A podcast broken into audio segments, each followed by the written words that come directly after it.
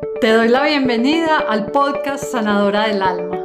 Soy Norelena Villegas y te acompaño a sanar tu alma y a despertar la magia que hay en ti para crear la vida que sueñas. Te comparto herramientas que me han servido y han permitido a otros crear relaciones armoniosas, gerenciar sus emociones, incrementar la confianza y descubrir el poder personal.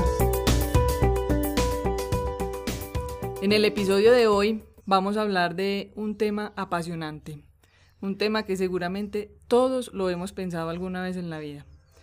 Voy a leerles la definición de un sueño, ¿qué es un sueño? del diccionario de la Real Academia Española de la Lengua. Dice así, suceso, proyecto, aspiración o cosa que se anhela o se persigue, pese a ser muy improbable, que se realice y en el que se piensa con placer. Hoy voy a entrevistar a Nora Villegas sobre la realización de los sueños. Y nuestro episodio de hoy es ¿Y tú dónde guardas tus sueños? Nora, bienvenida a tu podcast. Gracias, Juli, me encanta, me encanta esta bienvenida y este tema.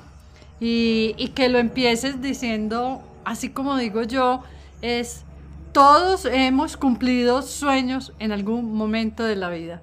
Si hoy pudieras tener papel y lápiz mientras me escuchas o ahí en el celular donde me estás escuchando eh, y te preguntaras cuál fue el último sueño que logré, cuál fue, qué fue lo que hiciste para lograr ese sueño. Y ya yo les voy a contar aquí en esta conversación que Juli me va a dirigir un poco eh, sobre un sueño que cumplí y que para mí era improbable. Además, pues tengo que decirles que el sueño es el sueño para que se tengan. Nora Villegas, contanos por favor cuál era ese gran sueño, porque además nos vas a contar en la historia hace cuánto lo tenías y está catalogado como improbable. Muy improbable.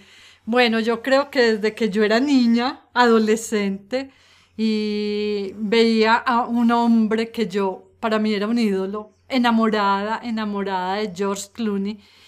Y bueno, pues un hombre de cine, pues la posibilidad de que yo tenga algún contacto con él es imposible.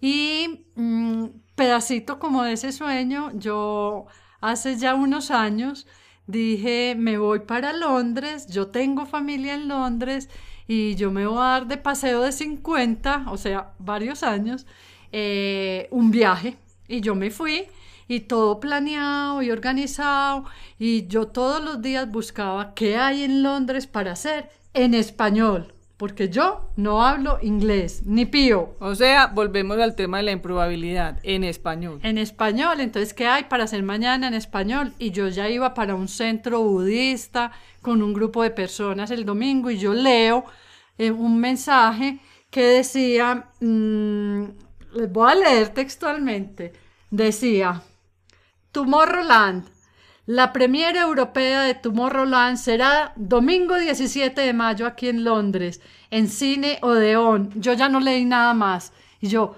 Josh Clooney, ¿cómo? Película, aquí, mañana, en Londres. Inmediatamente le escribí a mi prima, eh, que era mi alcahueta en todo esto y con la que yo tenía el programa armado. Digo, Loma, George Clooney está aquí mañana, vamos a verlo. Y lo primero que me dijo es, no, eso es imposible. Eso es, eso es como cuando vas a ver el cambio de guardia. Uno sabe que allá están pasando cosas, pero uno no ve nada. Pero si usted quiere, la acompaño. Y yo inmediatamente le escribí a Sara, alcahueta, adolescente, en ese momento, Sara, imagínate, George Clooney va a estar aquí. Y ella, cual adolescente me manda el mismo mil emoticones de corazón. Mami, tú tienes que ir a eso. No te lo puedes perder. Prométeme que vas. Y yo le contesto, hija, estás loca. Donde yo vea a ese hombre, puedo morir. Y ella me contesta, no mami, si mueres, mueres feliz. Pues, ¿cómo será lo que se conoce con el apasionamiento mío de, de George Clooney. Yo me acuerdo, Juli, que estaba estudiando inglés porque yo algún día quería aprender inglés. Yo creo que ya está descartado por ahora en mi vida, eh, o en esta por ahora. Y yo tenía un grupo de compañeros y yo era de las mayorcitas del grupo. Y el profe dijo, para mañana traigan de tarea eh, un personaje al que ustedes admiren y cuentan la historia de ese personaje en inglés.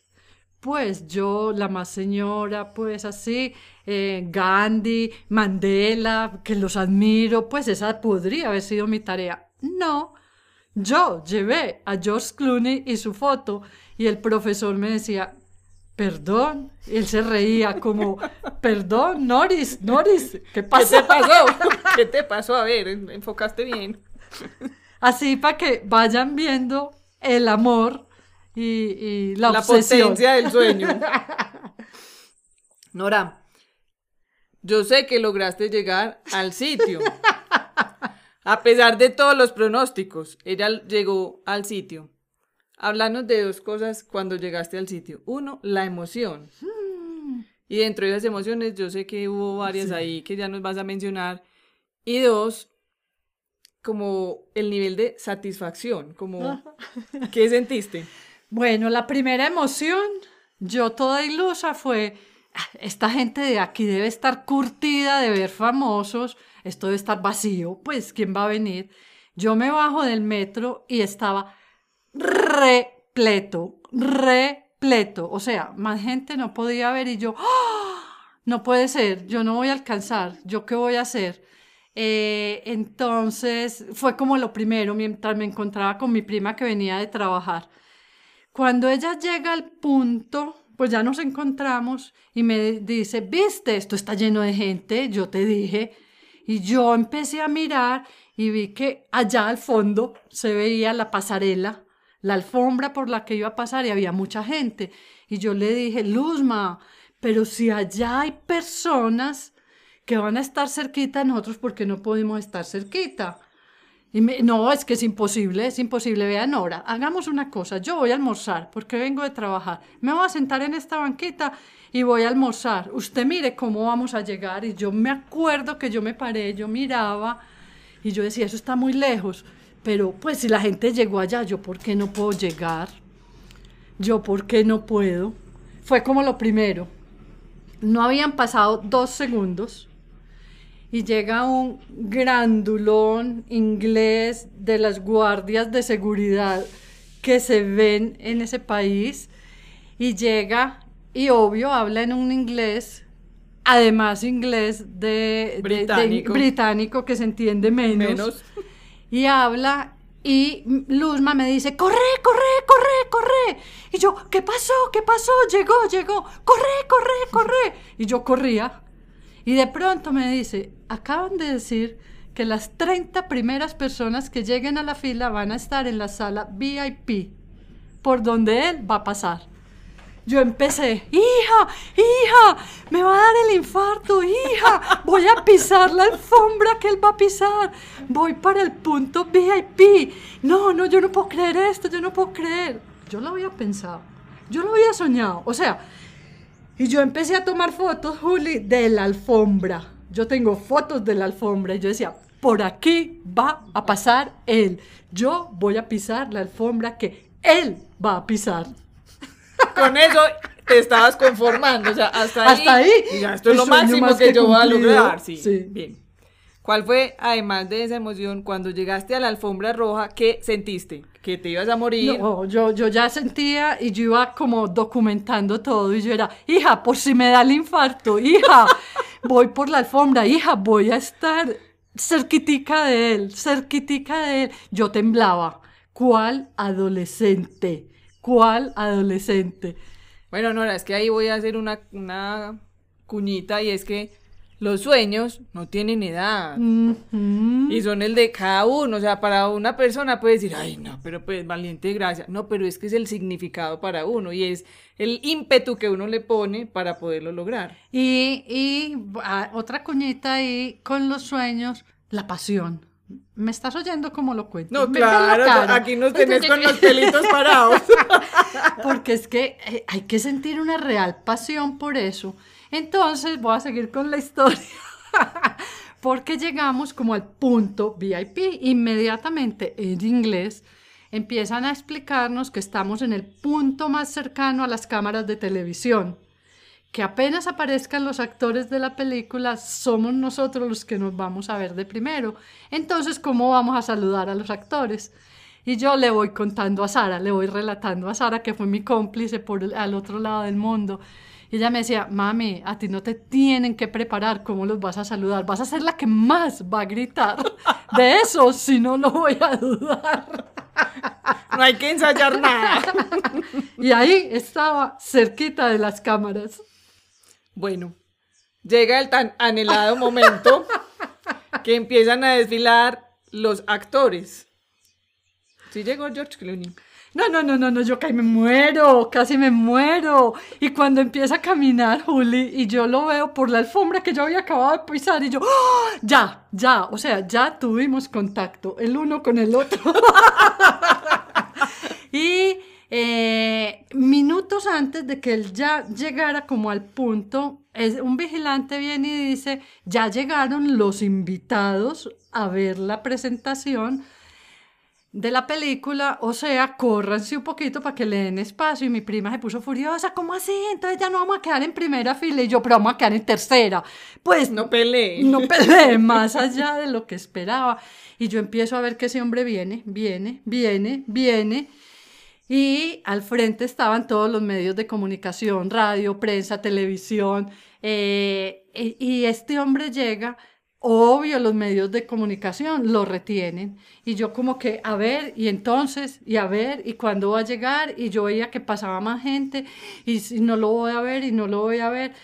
Y empecé a descubrir que todas las personas que estaban al lado mío tenían afiches de la película, yo ni siquiera sabía cómo llamaba la película, afiches, eh, unas cartas grandes para que firmaran. autógrafos. Y yo, autógrafos, autógrafos, yo qué tengo, yo qué tengo en mi mano, porque vi que estaba firmando, saqué de mi bolso de, de Viajera. viajera el mapa de Londres y yo, aquí que me firme.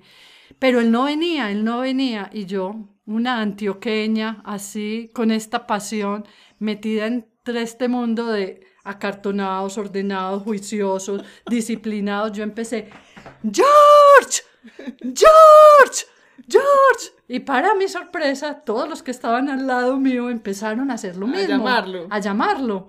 Porque pues obvio a mí sola no me iba a oír. Yo decía, como yo ya vine hasta aquí y él no me va a ver. No, imposible, imposible. Si yo vine a verlo a él, él cómo no me va a ver a mí. y George se acerca a firmar. Yo estiro mi mapa, lo firma y ya, pues ya el infarto. ¡Hija! Tengo autógrafo de George Clooney. Suficiente, suficiente. Mi prima se había perdido Luzma. Y de pronto, y de pronto eh, me dice, vení, vení, vámonos para allí. Ya entraron todos a verla eh, eh, a lo de On. Eh, el espacio está libre, él tiene que volver a pasar por aquí. Vámonos a tomar la foto. Y yo, foto, mi celular. Yo no he hecho sino tomar foto, la alfombra, él al frente, él de cerquita, él firmándole el autógrafo al otro. Me dijo, no, hagamos esto. Cuando él pase, usted me toma una foto a mí y yo después le tomo la foto. Y yo, hija, hija, voy a intentar tomarme foto con George Clooney. Efectivamente, él tiene que volver a pasar por ahí antes de entrar porque es el último que entra a la presentación de la película. Y yo le tomo la foto a Luzma y se me fue Ay, no, pero ese pasito se me está muy fue, traumático. se me fue y yo, por mientras le tomaba la foto, el celular, Pues y yo, claro. "Co- yo cómo me voy a quedar sin foto. Y mi inglés me sirvió mucho. Yo cogí, así atrevida, agarré por encima de la baranda que había, George, with me. y le cogí la mano. La mano así, y yo tengo mi mano, la mano de George Clooney. Esta mano Ahora es sí, suave, es real, me voy a morir. Y ahí me toman la foto. Y pues yo no creo, por la foto que se las mostraré después, yo no creo que él se haya aburrido como mucho que yo lo cogiera. Hasta que yo no aseguré que yo tenía foto, yo Ah, de ahí no lo solté. La foto, que se las vamos a mostrar después, es cachete con cachete. Él sonríe y mira a la cámara, o sea, no es un refilón. Él posó para la foto de Nora Villegas. Y obvio, pues el cachete con cachete es con Nora. Y la cara de felicidad de los dos es evidente. No, no, no, no, ya, yo, hija, ya, no me morí, no me morí, no me morí. Yo lo vi en algún momento posible. No. ¿Fue posible? Sí. ¿Fue fácil? Miren, fácil, más fácil imposible. Yo estoy segura que los que estaban ahí cerquita de él estaban haciendo fila o entraron a primera hora, madrugados. Yo llegué a la una y él llegaba a las dos. O sea, más fácil imposible. Me morí. No, no me morí. Antes estaba más llena de vida que nunca. Yo no podía de la felicidad. Era improbable, lo más improbable del mundo. Imposible. Era casi que imposible. Entonces, ¿los sueños tienen límite? No. Nora, de esa experiencia, que además la pasión es contagiosa, pues realmente uno se hace toda la película. Eh, Has hablado de cómo lograr un sueño, desde la posibilidad, desde la pasión, desde el atrevimiento, porque ahí hubo un grado de atrevimiento importante. Pues. Mm, hay un tema importante de la valentía. A veces nosotros tenemos unas conversaciones internas donde empezamos el eso es imposible, eso es improbable, eso es muy difícil, eso no es para mí. ¿Cómo rompe uno esa barrera de esa conversación interna para darle paso a la valentía? Entonces yo creo que, que ahí a mí, a mí, y me pasa, y este pues es un solo sueño. Yo les puedo contar cuántos más me han pasado, e incluso hay una anécdota que en ese momento, claro, cuando ya en mi casa se dieron cuenta, eh, mi ex marido amante del 007, me escribe y me dice, también están grabando la película del 007 para que vas y te tomes una foto. A mí me apasiona el 007, no, y lo busqué para tomarme la foto, para llevársela a él, pero no, entonces es como decir, esto a mí, esto a mí me apasiona, esto a mí me hace vibrar, este es un sueño mío, eh, Luzma, vamos, pues si se puede, bueno, si no, no, y mirar las posibilidades. Y a mí en esa valentía y cuando me voy a este sueño cumplido, me voy a, no tengo que tener todo controlado. O sea, me arriesgo y dejo que la vida me sorprenda. Pues, ¿cuál probabilidad había de que viniera este señor a decir, entren? ¿Cuál? Pues que yo viera ese recorte en español en, en un periódico. Pues es que entonces hay cosas que no tengo que planear y cuando tomo una decisión a ir detrás de lo que yo sueño, no necesito tener todo controlado, sino la confianza de que eso me hace vibrar, que es mi sueño, que me estoy arriesgando y que cuando decido hacer algo, dejo de hacer otras cosas. No fui al templo budista y me quedó pendiente, pero asumía el riesgo de que esto era un sueño para mí. El título del podcast es ¿Y tú dónde guardas tus sueños? A ver, es que ¿cuántos sueños tenemos guardados? Porque no se puede, porque no hay plata, porque no sé el idioma. Hay un mundo de por qué y los por qué. Eh, hay, una, hay una fórmula mágica eh, de los porqués y es encontrar cuando los porqués que te estás poniendo imposibilitan el logro del sueño, porque no tengo plata. A ver, puede que, puede que ese no sea la excusa. Conectar más bien con me da miedo, me da pereza, no soy capaz, eh, no lo puedo hacer, necesito ayuda. Entonces, eh, ¿Cuáles son esos juicios que necesito desafiar de mí y de lo que dice el resto del mundo? Yo me acuerdo con esa historia de George Clooney que cuando eh, Jorge, que, que, yo estaba casada en esa época con él, él decía, qué pena, qué pena, ¿cómo se te ocurre hacer eso? Qué vergüenza, qué vergüenza. Y yo me puedo quedar en la vergüenza o me puedo quedar en lo que empezó a decir la gente y era... En el que dirán. Eh, es claro. Entonces yo publiqué inmediatamente esa foto y la gente decía, ¿estás en el Museo de Cera? No, es el de la vida real. Entonces, ¿Qué piensa el otro? ¿Qué es para el otro importante y para mí no? O para mí es importante y para el otro no. Entonces, eh, eh, poderme parar desde ahí. Entonces, para cumplir un sueño, primero conéctate con tu pasión. Yo tengo una fórmula que a mí me funciona y es, si otros lo pueden lograr, yo, ¿por qué no? Y pues, y lo puedo poner lo más, lo más simple posible. Yo juego Candy Crush y yo digo, este nivel está muy difícil, muy difícil, muy difícil. Eh, pero si otros lo lograron, yo, ¿por qué no? Entonces, si otros lo pueden lograr, y yo le sumaría la frase de Disney que es tan bonita, si tú lo puedes soñar, lo puedes crear. Y yo en mis sesiones incluso acompaño a las personas a, que visualicen ese sueño cumplido, cómo se sienten si lo lograrían. Si eso los hace sentir felices, adelante, adelante. La semana pasada estaba yo con Sara acompañándola a cumplir un sueño y ella me confesó algo divino porque me dijo, mami, a mi chiquita me preguntaban, ¿tu mamá qué hace? Y yo contestaba, mi mamá acompaña a las personas a cumplir sueños. Y, sí, sí, es que se puede, es que, es que, ¿qué probabilidad había? Vuelvo y digo, todavía me preguntan usted cómo recorrió dos meses Londres, los alrededores sin idioma, con señas, no se puede, si se puede. Entonces, los límites, ¿dónde me los pongo yo? ¿Dónde están?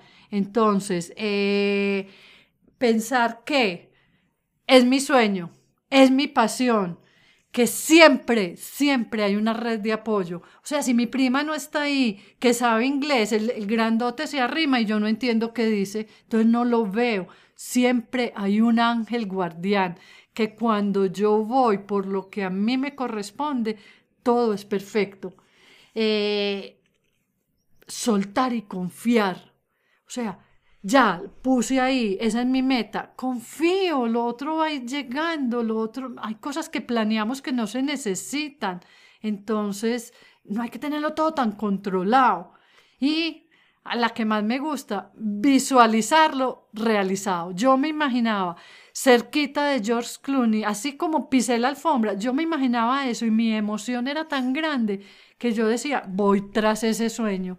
¿Qué es lo mínimo que puedo lograr? Que lo voy a pasar muy lejos. O lo máximo, que lo toque. ¿Cuándo pensé tocarlo? Entonces, tú, si al principio de esta conversación que te pregunté cómo has logrado tus sueños, hoy miras qué cosas hiciste o dejaste de hacer, siente que tú también sabes lograr sueños, que a veces afuera le das el poder a otros de que te digan, no, muy difícil. Juli, yo renuncié a su salud hace 20 eh, años y todo el mundo, imposible, y qué es coaching, y eso no se conoce. Era mi sueño, mi pasión era dedicarme a acompañar seres humanos. Llevo 18 años haciéndolo y, y, oí mucho, ser independiente muy difícil. Eso no se puede, eso, eh, eh, mucho es la imposibilidad o el miedo del otro no el tuyo. Entonces, la invitación es, mira, ¿Tú dónde tienes guardados tus sueños? Anda, sácalos de la mesita de noche, del cajón. Sueño con ser independiente, sueño con ser bilingüe, sueño con ser un empresario, sueño con poner una tienda, sueño con montar. ¿Qué sueñas tú? Eso que a ti te hace vibrar, que nadie, nadie te lo quite. Puedes ir tras tus sueños. Y aquí nos podemos quedar contando muchas historias de sueños, pero eh, en ti está la capacidad de hacer tus sueños realidad, en nadie más. Confía.